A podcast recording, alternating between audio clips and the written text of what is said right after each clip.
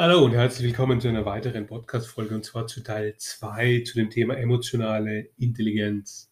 Heute wollen wir uns ja anschauen, ähm, wie wird emotional intelligent denn jetzt geführt? Was sind denn die Voraussetzungen oder was muss ich mir darunter vorstellen und wie kann ich das für mich adaptieren und anwenden?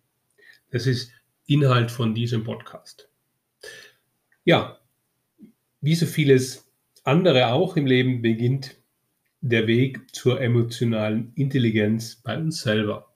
Das heißt, dass du für dich deine Selbstwahrnehmung schärfen solltest. Am besten, indem du wirklich reflektierst. Erinnere dich einfach an Situationen aus der Vergangenheit. Es kann gestern gewesen sein, letzte Woche oder vor einem Monat.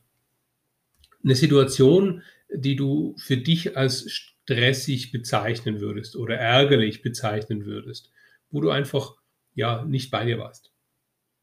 Und stell dir jetzt einfach vor, dass du so eine Art Zuschauer wärst. Also du beobachtest dich aus der, wie wir im NLP sagen, aus der Metaposition. Und schau einfach, wie das für dich wirkt, wenn du von draußen drauf schaust. Wie hast du dich verhalten, wie hast du gesprochen, wie hast du reagiert, wie bist du mit anderen umgegangen. Und so reflektierst du sehr genau und lernst zu erkennen, das ist der erste Schritt, woran du arbeiten solltest bei dir. Also diese Betrachtungsweise von außen hilft dir, deine Verhaltensweisen zu definieren, deine intrinsische Motivation zu erkennen, aber auch deine Reaktion zu erkennen, wie du in so einer Situation reagierst. Also diese Betrachtungsweise ist der erste Schritt von der Veränderung. Und diese Veränderung der Perspektive hilft dir, resilienter zu, resilienter zu werden und deine Gefühle besser einzuschätzen. Und wenn du dich nächstes Mal in dieser Situation befindest, so eine oder ähnliche, wirst du dich rein, daran erinnern, wie du sie als stiller Beobachter empfunden hast. Und das ist so ein Entwicklungsschritt, der da passiert. Das heißt, du erkennst dich besser in dieser Situation und wirst dich auch leichter in dieser Situation verändern können durch dein Wissen aus dieser Beobachtungsrolle. Also die Grundlage bildet immer eine gesunde Selbstwahrnehmung. Ähm, die Grundlage ist immer eine gesunde Selbstwahrnehmung. Sobald du weißt, wie du deine eigenen Gefühle besser einschätzt und kontrollieren kannst, fokussiere dich darauf, emotional Intelligenz auch in anderen zu fördern, also auch andere darin zu befähigen, diese emotionale Intelligenz ähm, ja, zu entwickeln. Eine hohe emotionale Intelligenz zu haben ermöglicht es dir, mit mehr Weitsicht zu handeln und die eigenen Motivationen hinter deinen Entscheidungen besser zu verstehen. Aus welcher Motivation heraus du welche Entscheidung getroffen hast. Das ist damit gemeint. So wirst du zielorientierter und zu einem Vorgesetzten, dem sich Mitarbeiter gerne anvertrauen. Natürlich gibt es hier Grenzen, wie weit du Themen aufnimmst deiner Mitarbeiter, die diese eben bedrücken oder für die momentan schwer sind zu greifen. Natürlich gibt es dafür auch in verschiedenen Firmen, es hängt immer von der Größe der Firmen ab, auch entsprechende ähm, Vorsorge. Manchmal sind es auch Psychologen, manchmal sind es einfach auch Supervisionen, die stattfinden. Kommt immer auch ab, hängt immer auch ab von der Art der Firma und der Größe der Firma. Wie kannst du jetzt emotional intelligent Mitarbeiter fördern, unterstützen und sie weiterentwickeln? Wer als Führungskraft die Auswirkung, die eine hohe emotionale Intelligenz auf ein Unternehmen haben kann, versteht, der wird diese Soft Skills auch in Mitarbeitern fördern wollen und sie weiterentwickeln wollen. Schließlich werden Kollegen als Team produktiver, effektiver und effizienter zusammenarbeiten. Konflikte werden schon im Vorfeld vermieden und dadurch werden natürlich auch Fehlzeiten und äh, Fluktuationen gesenkt. Wenn jeder auf den anderen und dessen Gefühle Rücksicht nimmt. Wer hingegen die eigenen Emotionen nicht unter Kontrolle hat, der kann der ganzen Unternehmensatmosphäre durch seine schlechte Energie sehr viel Schaden zufügen. Der kann ganze Abteilungen wirklich sehr viel Schaden zufügen und letzten Endes auch der Firma, weil die ganze Firma letzten Endes darunter leidet.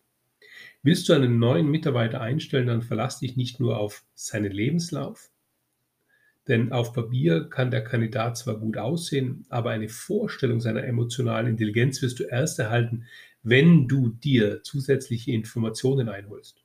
Du kannst um Referenzen vorangegangener Arbeitsgeber bitten und im Vorstellungsgespräch gezielt auch nach seinen Stärken und Vorlieben fragen. Und schau mal drauf, wie authentisch scheint dir der Bewerber. Beobachte neben der verbalen vor allem auch die nonverbale Kommunikation. Wir wissen ja, die nonverbale Kommunikation sagt viel mehr als das gesprochene Wort. Und natürlich ganz wichtig, passt er von seiner Art, von seinem Charakter, von seinem ähm, so sein in das Team und vor allem passt er in dieses Aufgabengebiet deines Teams. Tatsächlich ist emotionale Intelligenz, Intelligenz heute zu einer der wichtigsten Anforderungen bei der Einstellung geworden.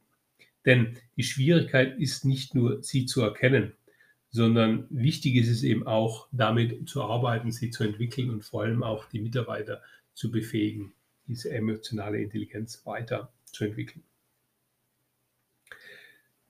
Wichtig ist natürlich immer auch ein Feedback.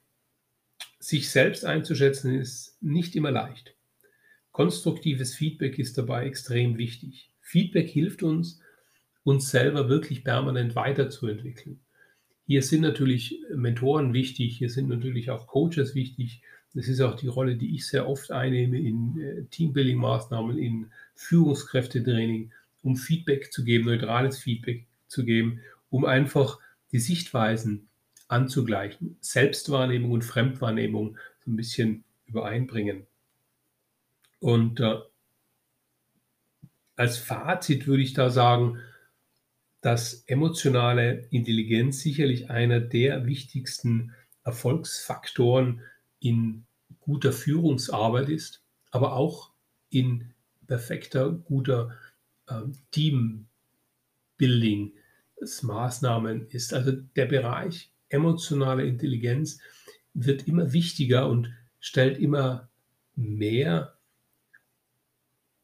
bereit oder mehr, braucht mehr Raum und ich stelle immer mehr Zeit dafür bereit in diesen Trainings, weil ich einfach erkenne, wie wertvoll es ist, wenn Mitarbeiter, Führungskräfte dieses weiterentwickeln und sich selbst befähigen, sich selber besser wahrzunehmen und dadurch eben auch andere besser wahrzunehmen, sie besser einzuschätzen und dadurch auch wirklich in der Lage sind, die anderen da abzuholen, wo sie momentan stehen, weil so fördere ich Mitarbeiter, so fördere ich die Zusammenarbeit, so fördere ich das Miteinander, so fördere ich Teamgeist und natürlich ist es ganz wichtig, dass die Menschen auch ja sich entsprechend abgeholt fühlen. Ja, das ist so das Fazit. Was natürlich ganz wichtig ist, wenn du weitere Informationen zu dem Thema emotionale Intelligenz benötigst, gibt es natürlich tolle Literatur von Daniel Goleman, wie schon erwähnt, aber auch ganz wichtig, ein, äh, eine ganz tolle Buchreihe, der Ein-Minuten-Manager, auch sehr, sehr hilfreich und effizient, wenn du dieses Thema noch weiter vertiefen möchtest.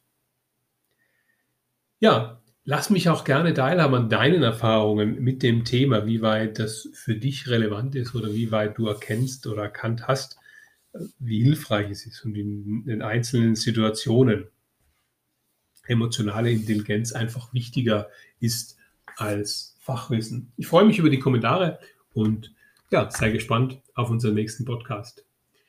Ganz liebe Grüße, dein Stefan Ausersdorfer.